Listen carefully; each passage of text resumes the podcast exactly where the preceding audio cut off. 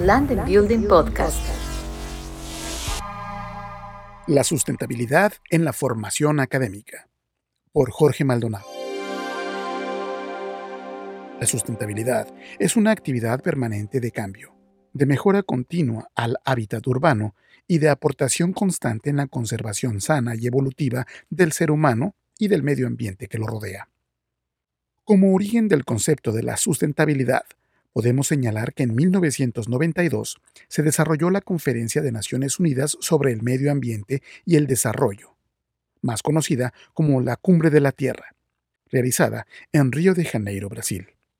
Este encuentro reunió a más de 100 jefes de Estado, representantes de 179 gobiernos, así como a representantes de los empresarios, trabajadores, ONGs, organizaciones sociales de mujeres, jóvenes y pueblos indígenas, alcanzando un histórico nivel de representatividad y participación. Con el arranque de estas acciones, los países y organismos interesados en el tema coincidieron que los beneficios que se lograrían como consecuencia de la implementación de las acciones propuestas en esta conferencia impactarían principalmente en la parte económica y social en beneficio del medio ambiente de tal forma que, al eclipsar estas tres esferas, la económica, la social y la medioambiental, la intersección de las mismas se le conocería como sustentabilidad. A partir de ese año, SEDUE se transformó en la Secretaría de Desarrollo Social, SEDESOL, y se creó el Instituto Nacional de Ecología y la Procuraduría Federal de Protección al Ambiente, PROFEPA. También en esa época, las instituciones académicas del país incorporaron en los programas académicos de las carreras correspondientes a la industria de la transformación temas como sustentabilidad, cuidado del medio ambiente o conservación de hábitat para el ser humano. Particularmente, en la carrera de arquitectura, se tratan temas como la innovación de edificios verdes, en donde se discuten temas referentes a las tendencias actuales en la construcción de edificaciones y construcciones urbanas. Como resultado de lo anterior, dentro de una lluvia de ideas, alumnos y profesores de la Universidad del Valle de México han coincidido que las principales tendencias en los proyectos arquitectónicos son 1. Energía eficiente. Por medio de certificaciones como Active House, VREAM, CASB, DGNV, DGNV, Green Gloves, Green Star, HQE, LVC, LEED, que es la más popular en México por su cercanía a Estados Unidos. Navers, Nordic Swan y Well, entre otras.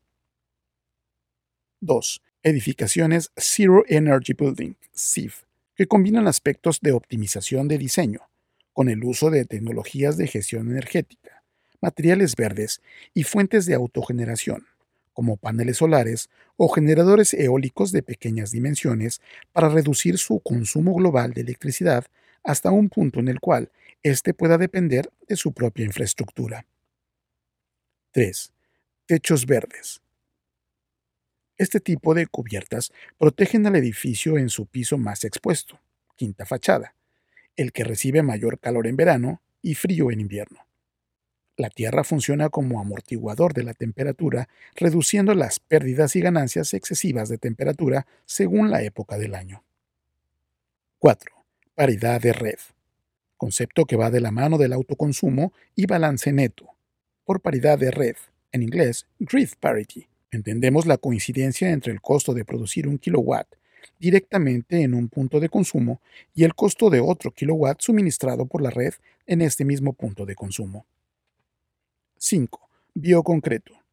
Este comprende el uso de bacterias, que al producirse una grieta en la estructura, con la humedad del ambiente, se activan y comienzan a alimentarse, siendo así como por medio del proceso digestivo, producto de su metabolismo, se expulsa como el material necesario para rellenar la grieta, en un lapso que está determinado por la relación del largo y grosor de la misma.